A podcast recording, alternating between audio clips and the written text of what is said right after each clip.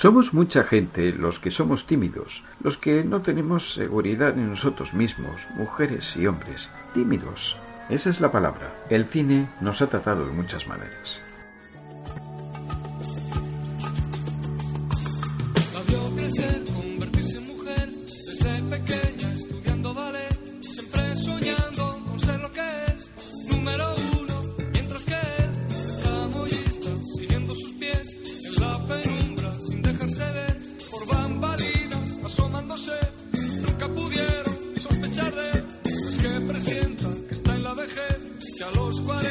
ya no es tiempo de lo que incomoda, son sus 16, esa barrera.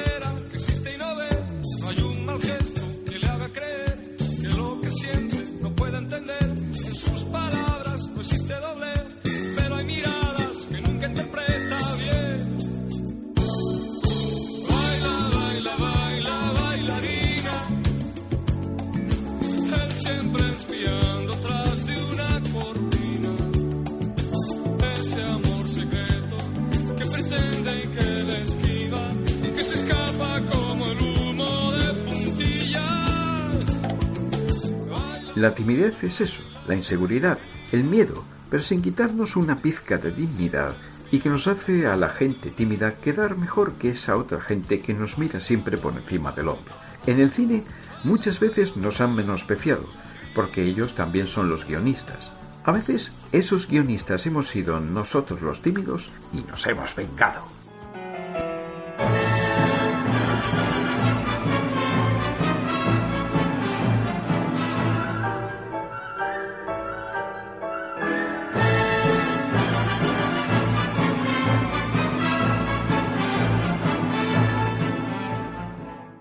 Tenemos que empezar con el tímido más famoso de la historia del cine, Woody Allen. En sus comienzos gustaba de interpretar películas como un neurótico que siempre es inseguro con las mujeres. Con los años mantuvo el mismo personaje, aunque evolucionando. Nos queremos parar en Sueños de un seductor, aunque no dirigida por él, sí tiene su estilo inconfundible al estar basada en una obra teatral propia. Escucharemos aquí por ejemplo, cómo fracasa al ligar con una chica en un museo o cómo recibe clases del mismísimo Humphrey Bogart, vestido como en Casa Blanca, para ligarse a la mujer de un amigo, aunque Woody demuestra tener métodos más válidos a largo plazo que los métodos machistas y cavernarios de Boogie. Varias generaciones aprendieron de Allen y su estilo, demostrando que el macho cavernario empezaba a estar desfasado y las mujeres al final prefieren al sensible e inseguro, pero que las trata mucho mejor como personas. Mm, es un Jackson Pollock precioso, ¿eh? Sí que lo es. ¿Qué le sugiere a usted? Ratifica la absoluta negatividad del universo, el odioso vacío solitario de la existencia la nada. El predicamento del hombre dedicado a vivir en una desierta eternidad sin Dios, como una diminuta llamita que relampaguea en un inmenso vacío, donde solo hay desperdicio, horror y degradación, formando una inútil camisa de fuerza que aprisiona un cosmos absurdo.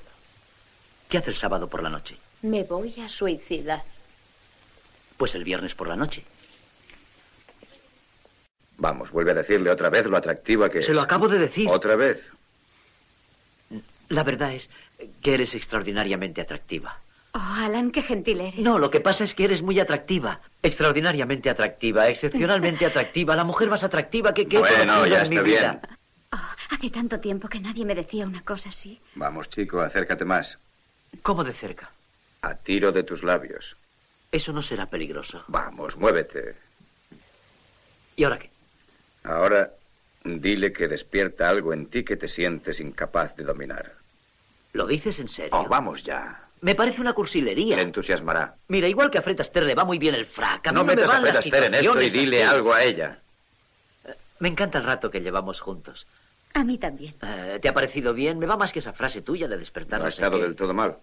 Ahora, dile que tiene los ojos más irresistibles que has visto en tu vida. Tienes eh, más ojos, los ojos más que he visto en mi vida. Tienes dos Alan, ojos. La mano te está temblando. Eso es porque tú estás cerca. ¿Perdón, yo? Que le digas eso. Eso es porque tú estás cerca. ¿Qué cosas tan originales se te ocurren? Bien. Ahora dile que has conocido a un montón de mujeres, pero que ella es realmente algo muy especial. Eso no se lo va a creer. Ah, ¿Que no? Ahora prepárate para el gran momento y haz exactamente lo que yo te diga. Di que es un hombre emocional. Es capaz de... Dios sabe de qué. De matarse o algo así. ¿Matarse? ¿Has pensado lo que podría hacerte a ti? Si le quitas la mujer a un hombre, le humillas. El marido burlado. Lo has visto en muchas películas italianas. Y di que es un temperamental. Bastardo!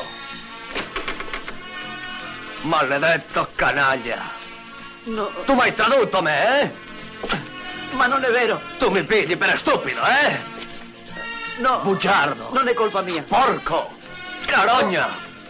Imbecille!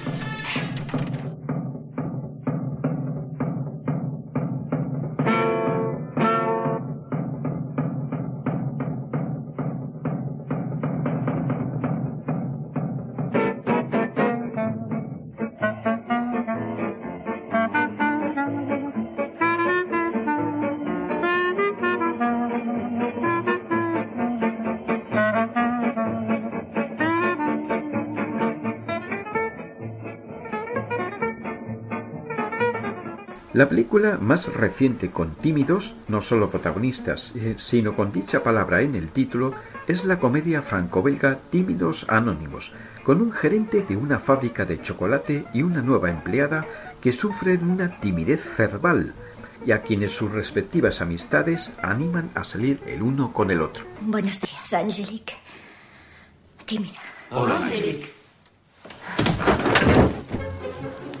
No te dejes impresionar por el jefe, ¿vale? De entrada parece muy duro. ¿Y después? Es peor. Señor, es la primera candidata para el puesto. ¿Le gusta el chocolate? Sí, bueno, es necesario para... Gracias. Servirá.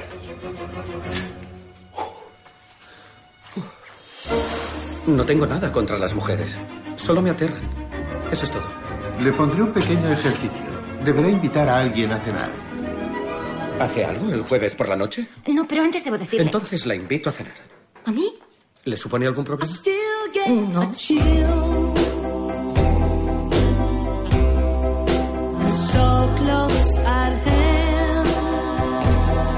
Buenas noches. ¿Qué tal? Buenas noches. Estar a solas con una mujer es una tortura. Señorita Delange. Ahora deberá tocar a alguien. ¿Tocar? ¿Tocar cómo? Conseguí cogerle la mano. Lo siento mucho, pero somos demasiado tímidos. Vamos directos al fracaso. Tú quieres a ese hombre. Se atreva o no, tendrá que hacerlo. No, ¿Cómo que no? la angustia me invade. No la dejes escapar. Es la mujer de su vida. No, no, aún no estoy preparado. Esperemos.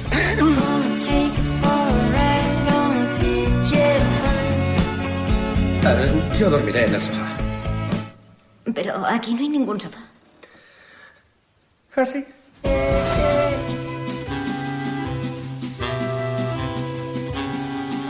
Je suis le poinçonneur des lilas, le gars qu'on croise et qu'on ne regarde pas. Y a pas de soleil sous la terre, drôle de croisière. Pour tuer l'ennui, j'ai dans ma veste les extraits du Reader Digest. Et dans ce bouquin, y a écrit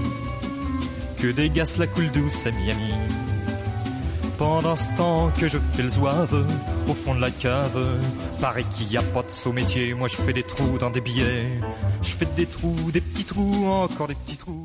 En la vida real hay y ha habido muchos tímidos famosos, y uno de ellos fue el cantante, cineasta y pintor francés Serge Gainsbourg.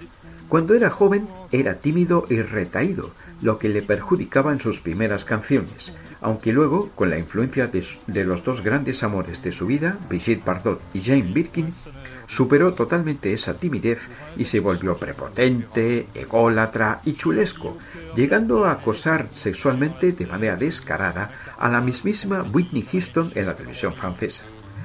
Aquí le escuchamos cuando quería ser pintor y su otro yo le quiere animar a dejarlo en Gainsbourg, Vida de un héroe, que ya comentamos en otro podcast, genialmente encarnado Gainsbourg por Eric Elsmond Nino. Piensa en un tercer. Me estoy agobiando con tanto panda mirándome. Oigo voces en mi cabeza noche y día. Si no escribo algo en un papel o pinto algo en un lienzo, oigo todavía más. Habla tanto que me aturde. Eh, y no soy yo el que habla, es otra voz. Sí, claro. Estás poseído. Sí. Les pasa a algunas monjas. Tienen un diablo dentro. No, en serio, no te cachondees. El diablo es tu doble. Así tienes con quién charlar. Todos los grandes autores lo tienen. Ya, pero ¿cómo hago para dormir? Hazme caso. Si, dejas, la pintura y todas esas sandeces, yo te haré ganar, ganar una fortuna. Pero a mí me encanta la pintura. ¿Por qué dices eso, Elisa? ¡Ah! Tranquilízate. Lleva dormida desde el principio. ¿Quién es usted? ¿Qué hace aquí? Venga, puedes tutearme. Soy tu jeta. ¿No reconoces tu propia jeta? ¿Cómo has crecido? Y te has vuelto asqueroso. ¿Qué quieres de mí? Tengo unas cositas que proponerte.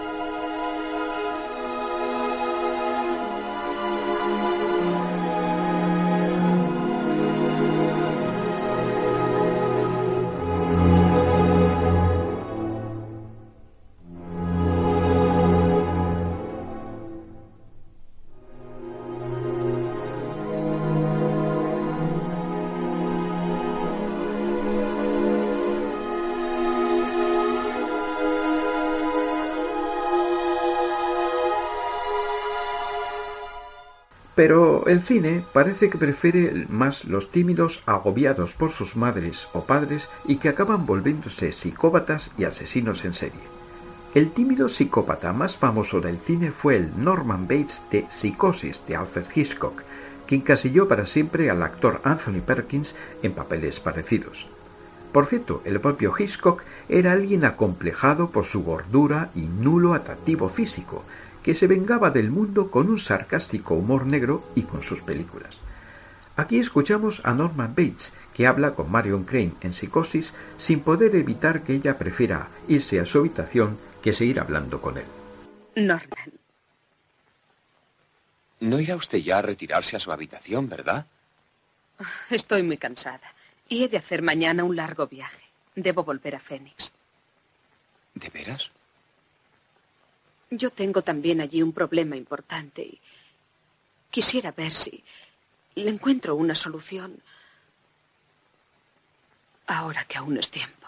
¿De veras no quiere quedarse un ratito más charlando conmigo? Lo siento, pero... De acuerdo. Bien, entonces hasta mañana. Le serviré el desayuno. ¿Quiere? ¿A qué hora? En cuanto salga el sol. Lo que usted mande, señorita. Crane. Crane, eso es. Buenas noches.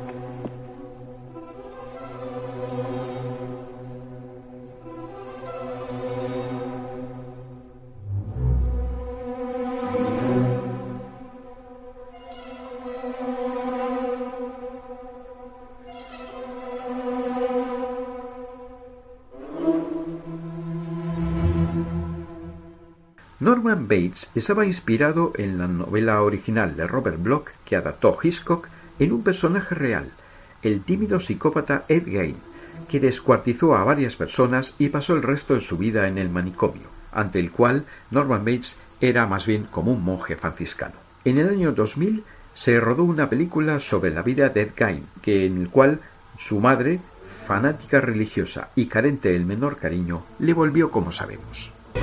Me siento solo en esta casa. Estoy muy solo. Ha llegado la hora de que ejecutes la voluntad del Señor. ¿Estás preparado, Edward? Estoy preparado, mamá. Sus recuerdos eran amargos. Si no fuera por mí, nos moriríamos de hambre. Y sus deseos perversos. Voy a hacerlo, mamá. Voy a castigarla por su pecado. Sus secretos iban más allá de la imaginación. ¿Tú crees que Ed ha matado a Colette? La tiene colgada en el sótano.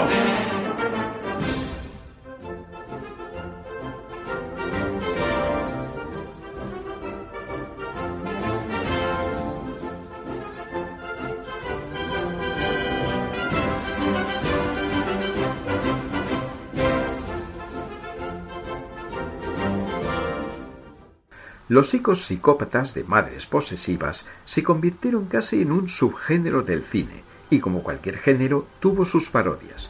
Pedro Almodóvar, que gusta mucho del humor negro y políticamente incorrecto, en una de sus mejores películas, Mujeres al borde de un ataque de nervios, su primera nominación al Oscar y que fuera adaptada para un musical de Broadway, parodió el asunto en un memorable anuncio televisivo ficticio de detergentes con Carmen Maura, mostrando cómo evitar que el asesino viniera a casa con la ropa hecha un asco, con salpicaduras de sangre sin importancia, pero que eh, era muy desagradable ver tanta mancha en la ropa, y su antísima madre la deja blanca e impoluta gracias al milagroso detergente, ante el asombro de una pareja de policías muy al, modo marianos. Hola, soy la madre del famoso asesino de Cuatro Caminos. Cuando mi hijo vuelve a casa después de cometer uno de sus famosísimos crímenes, me trae la ropa, que es una pena, ¿eh? ¿Dónde está la ropa que llevaba su hijo anoche? En el momento del crimen. Pues aquí está. Mire qué hermosura. Ni rastro de sangre. Ni de vísceras. Parece mentira. Exceomo. Parece mentira.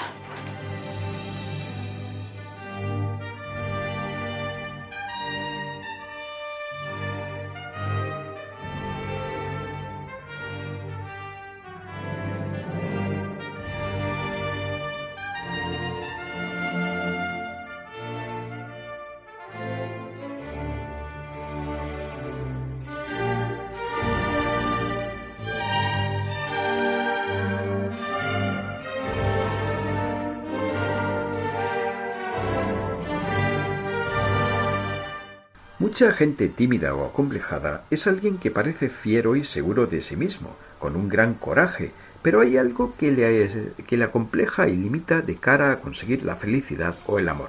Si al principio escuchamos la canción Bailarina de Víctor Manuel sobre un tramoyista enamorado de una bailarina mucho más joven que él y que cree que, la, que esa diferencia de edad es algo prohibitivo para el amor, algo parecido le pasa a Cirano de Bergerac, que deja a un rival que enamore a Roxanne, su amor imposible, pero en este caso debido a la grotesca nariz del propio Cirano.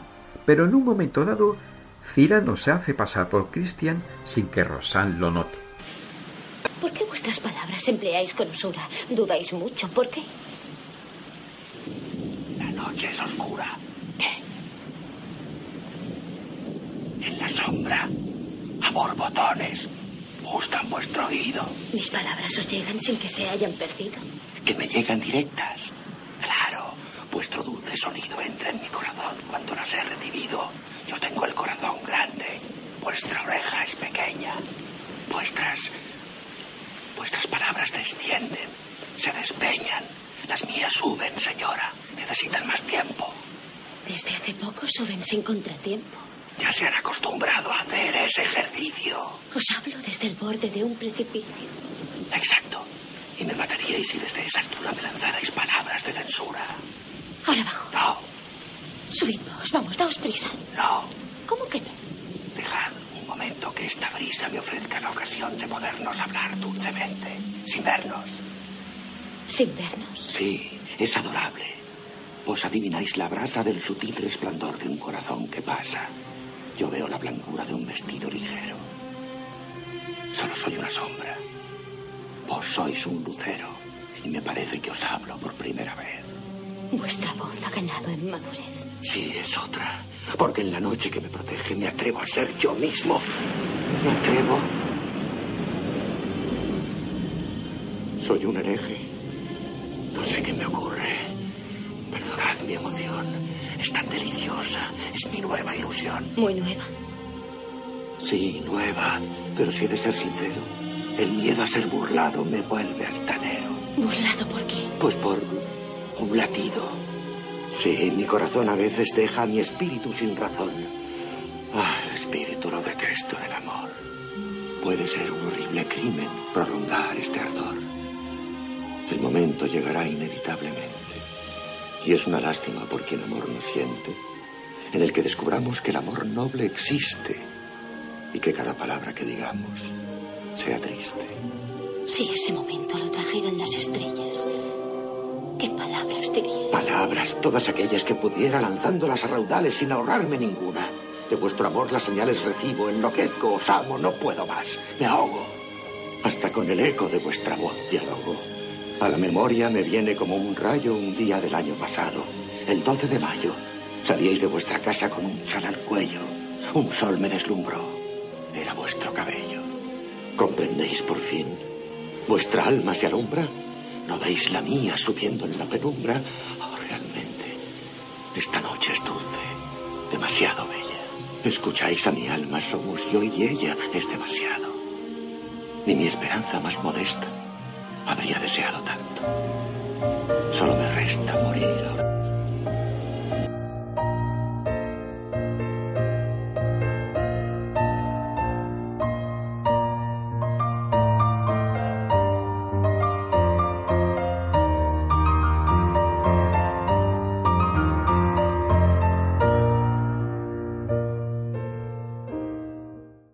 Más de un tímido nos encontramos en la excelente serie catalana de TV3 Merlí, que luego fue un éxito mundial gracias a Netflix y al interés que despierta siempre su profesor de filosofía con métodos poco habituales y muy eficaces. Sus alumnos Iván y Joan aprenderán mucho de él, el primero a superar su agorafobia y el segundo a tener sus ideas propias que no le gustan nada a su autoritario padre. Mira, esta es una cueva. Dentro de la cueva hay unos hombres atados por los pies y por el cuello desde hace mucho tiempo. Solo pueden mirar hacia adelante. Detrás de ellos hay un muro. Y más allá del muro, un fuego encendido. Los hombres que mantienen el fuego mueven unas figuras por encima del muro que se proyectan en la pared de la cueva. ¿Lo ves? Los prisioneros piensan que las sombras que ven reflejadas son la realidad, porque es lo único que pueden ver. ¿Me sigues? Uno de los hombres consigue liberarse de las cadenas y sale al exterior de la cueva. El sol le ciega los ojos, pero poco a poco se acostumbra a la luz y descubre que la realidad es la del exterior y no las sombras de la cueva.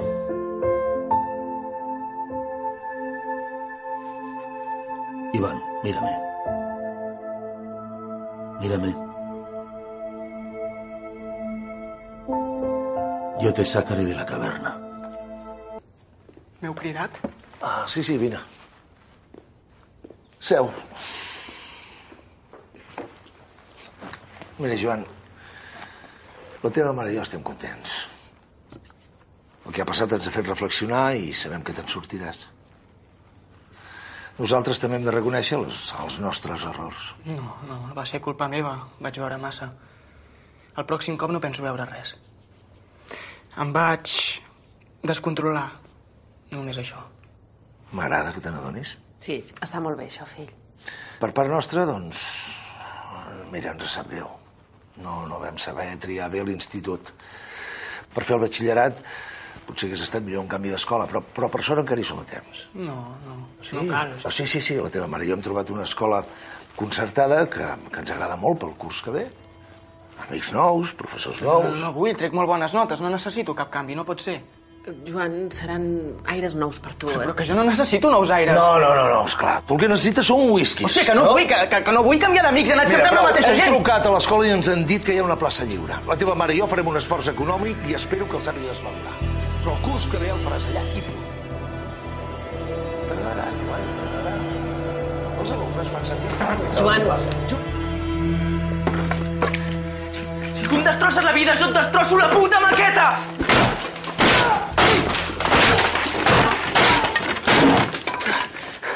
Ojalà et moris.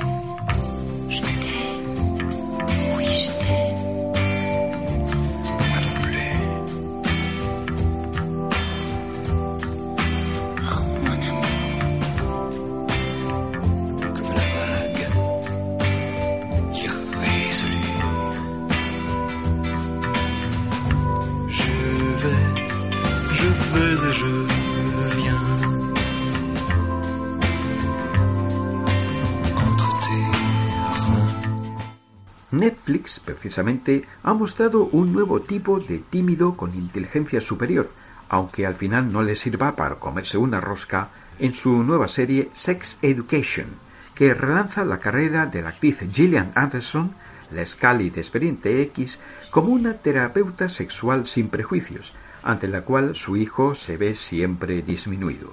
Este último, con la ayuda de una compañera de clase, que solo quiere amistad y nada más, monta una especie de consultorio sexual mucho más eficaz que el de, de Elena Francis, que resuelve los problemas sexuales más insólitos. Me he dado cuenta de que finges masturbarte y me preguntaba si querías hablar del tema. Oh, ojalá mi madre fuera una gurú del sexo. ¿Por qué no empieza eh, contándome su primer recuerdo de su escroto? No te gustaría. Créeme. No, I love you so bad. Esta es una nueva frontera, mi reprimido amigo. Una oportunidad para subir en la cadena alimentaria. Me tienes preocupado. Todo el mundo está pensando en mojar, a punto de mojar, o mojando ya. Los alumnos del Insti te necesitan y nosotros su dinero. Yo me encargaré del negocio y tú de la terapia. ¿La terapia? La terapia sexual, como tu madre. ¿Terapeuta sexual? Piénsalo, sería alucinante. Podría ser popular. Puede que esté ligeramente pillado de Mayfield. Soy adicto a las pajas. Mi bello público está descontrolado. Ojalá pudiera ser un chico normal con un padre normal. Con una polla normal. Serán los dos mejores años de nuestra vida.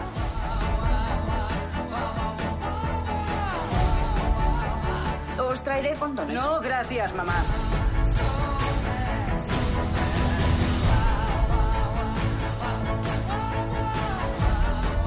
No te metas en mi vida. ¿Qué clase de hombre quieres ser? ¿Qué clase de hombre quieres que sea? Uno no elige quién le atrae. No se puede forzar una relación. I don't believe in love. Tú eres quien eres. No dejes que te quiten eso. Me sigue pareciendo raro que seas terapeuta sexual.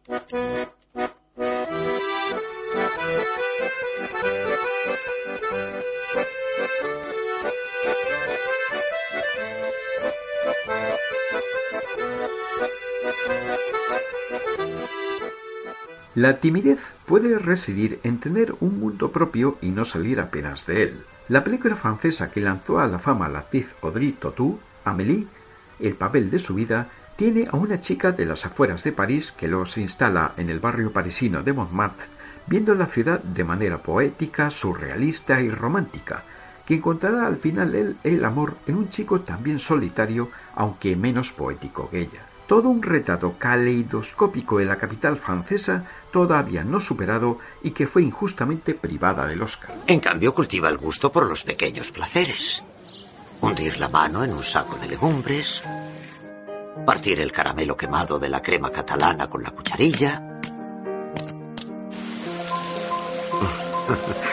y hacer rebotar las piedras en el canal Saint-Martin.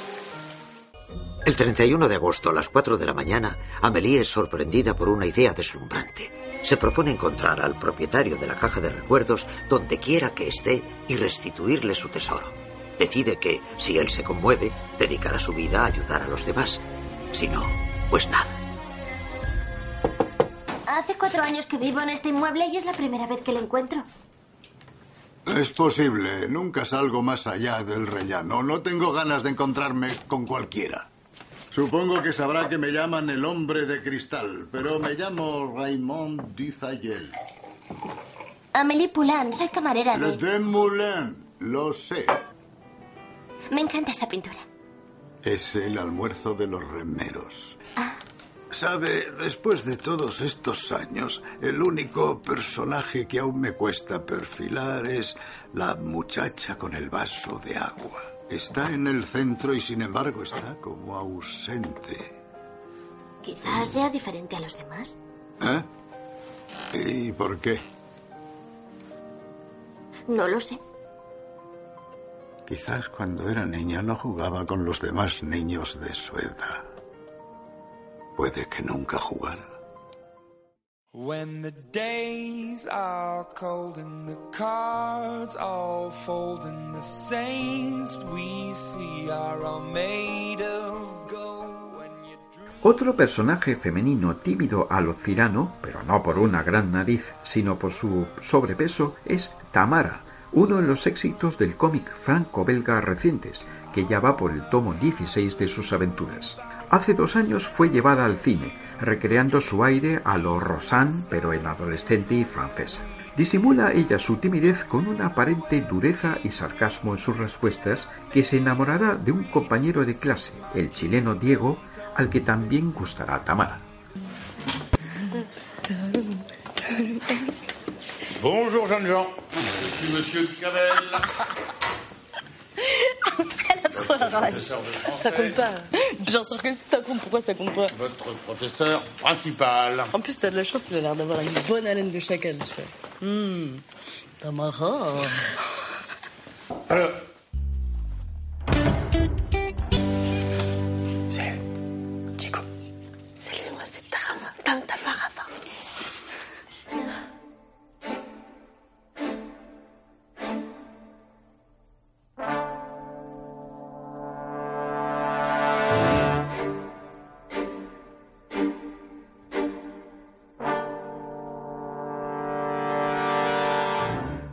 Pero la chica tímida con peor suerte del cine fue Carrie, en la impactante versión mm, al cine que Brian De Palma hizo en 1976 de la novela de Stephen King, por culpa de su madre, posesiva y fanática religiosa, que acabará que Carrie libere sin control sus poderes telequinésicos que la llevarán a ella y a todo el mundo que la rodea a la tragedia. Aunque tuvo un remake reciente, la mejor versión de Carrie es la que vamos a escuchar, la de 1976. Carrie, no has tocado tu pastel de manzana. Me produce granos, mamá. Los granos son un castigo del Señor. Mamá, ¿Sí? mamá, hazte cargo. He de empezar a hacer algo para llevarme mejor con la gente. Háblame más claro, Carrie. Me han invitado a la fiesta de fin de curso. ¿Fiesta? Sí, la fiesta de graduación, ya sabes. Irán todos. Es cosa de esa maestra que llamó, ¿verdad? Por favor, hazte cargo, mamá. Yo no soy como tú. Todos piensan que soy rara y no quiero serlo. Quiero ser normal, una persona como las demás, antes de que sea demasiado tarde. Se llama Tommy Ross y es un chico muy simpático, mamá. No. Vendrá a casa para conocerte. He dicho que no. Y me traerá a casa antes de las doce No, y media, no, mamá. He aceptado. no. He aceptado, mamá. He aceptado. Vete a tu cuarto. No. Después de todo lo que te he enseñado. Todo el mundo no es malo, mamá. No todo es pecado. Vete a tu cuarto y reza. Pide perdón al Señor.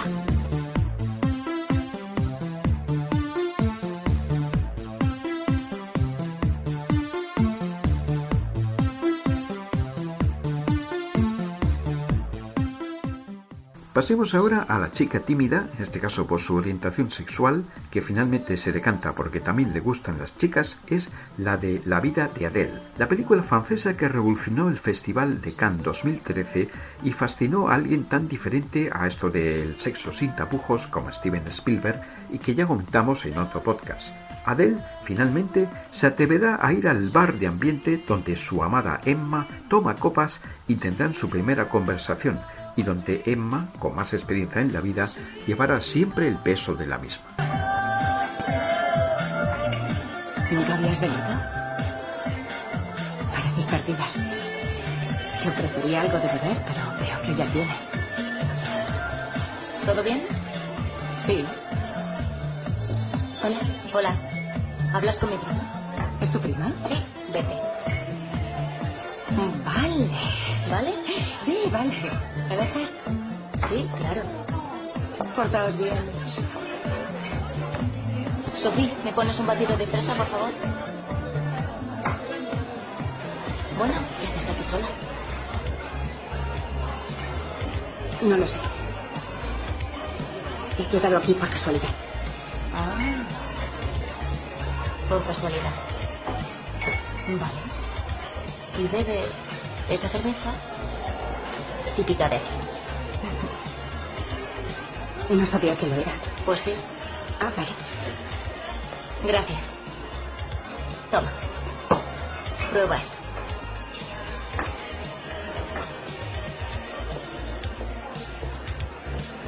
¿Qué? ¿Te gusta? Sinceramente, ¿no te va a molestar? Claro que no, di. Me parece asqueroso.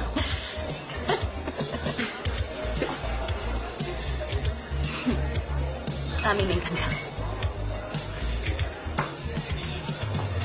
Es raro ver a chicas de tu estilo por aquí. ¿Cuál es mi estilo? Bueno, tu estilo, eh, no sé, una menor que venga a bares por la noche. ¿Mm?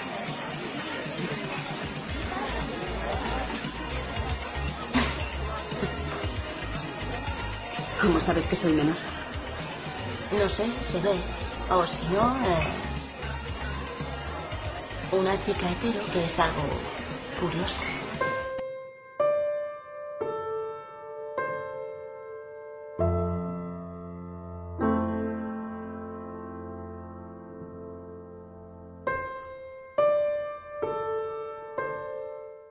La timidez puede hacer que nos aislemos por una ruptura amorosa traumática.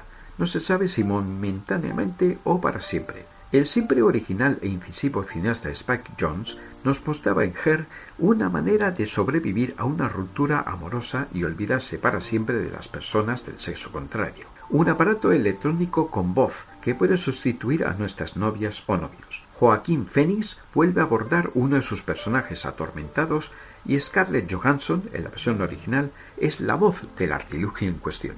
Buenos días, Theodore. Buenos días. Tienes una reunión en cinco minutos. ¿Vas a intentar levantarte de la cama? ¡Levanta! Qué graciosa eres. Theodore, he visto en tus emails que has terminado una relación recientemente. Eres un poco cotilla. ¿Tú crees? Ya te acostumbrarás.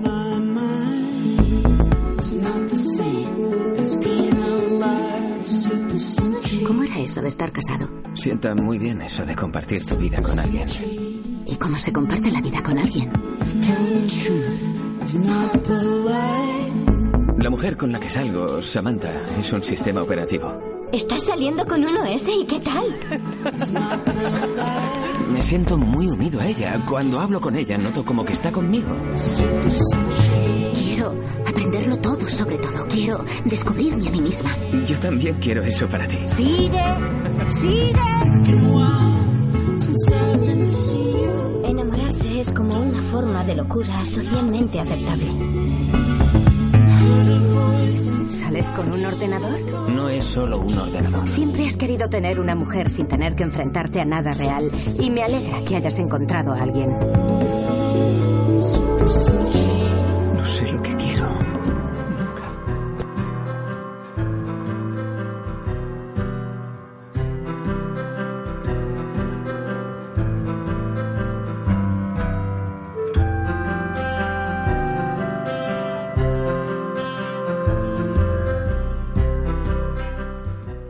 El tímido más peculiar que encuentra el amor fuera de lo convencional en el cine fue el encarnado por, por un todavía desconocido Ryan Gosling, una década antes de La La Land, en Lars y una chica de verdad. Un hombre incapaz de atreverse a salir con chicas y decide comprar por internet una muñeca hinchable y con la que tendrán que aprender a convivir todos los que componen el entorno de Lars, siguiéndole la corriente. ¿Dónde está tu novia? No tengo novia. ¿Eres gay? No. Dásela a una chica maja. Señor Sunshine. La chica nueva es muy mona, ¿eh? Le está pasando algo, me preocupa. Quizá quiera que le dejen en paz. Eso no es lo que quiere. Hola. Tengo visita. ¿Dónde has conocido a esa persona? La conocí por internet. Sí, ahora eso es muy frecuente. Bianca es... mm, es misionera.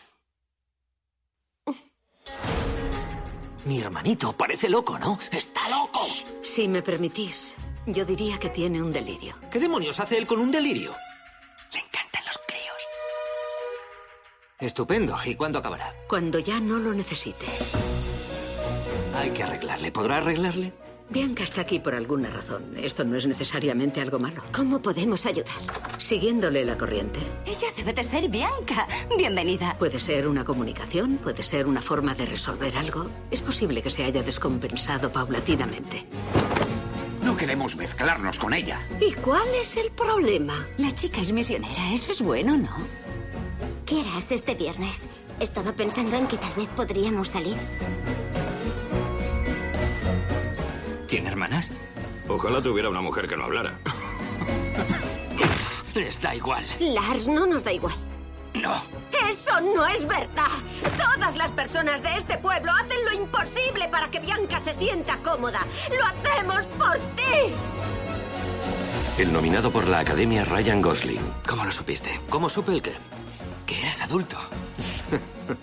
Creces cuando decides hacer lo correcto. Y no lo que es correcto para ti, sino lo correcto para todos, incluso aunque duela. Lars y una chica de verdad. ¿No vas a trabajar hoy, Gas? No me siento bien. Pues Bianca puede ayudarte. Estudió enfermería.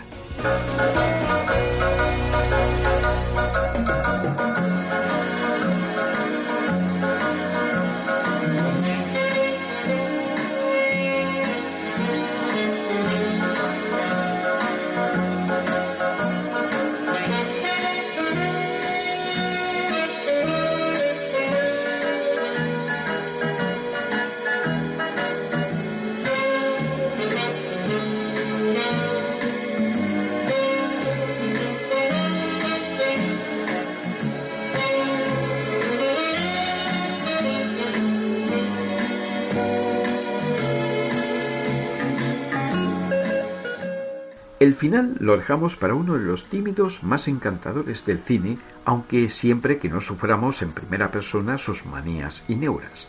Félix Unger, que bordó Jack Lemmon en la adaptación al cine de La extraña pareja, la gran obra teatral de Neil Simon. Félix, estando ya separado de su mujer e intentando su amigo Oscar de que conozca a otras mujeres, Félix, digamos, tiene que intentar empezar una conversación con dos hermanas inglesas y la verdad no es nada fácil.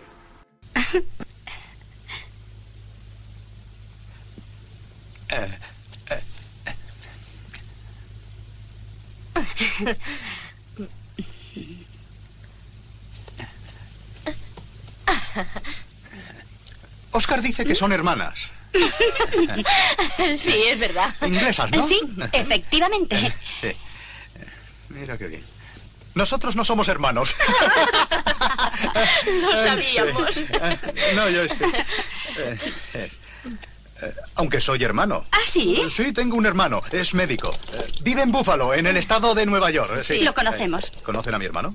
No, no, digo que sabemos que Búfalo está en el estado de Nueva Ah, ya, York. sí. Eh, permita. Gracias. Hemos estado allí. ¿Y usted? Eh, no, no, ¿es bonito? Oh, encantador. Ah, interesante. Perdone, ¿y usted a qué trabajo se dedica? Eh, escribo noticiarios para la televisión. ¡Oh! ¡Oh, fascinante! ¿Y de dónde saca usted las ideas para los noticiarios? Eh, eh, pues de las noticias.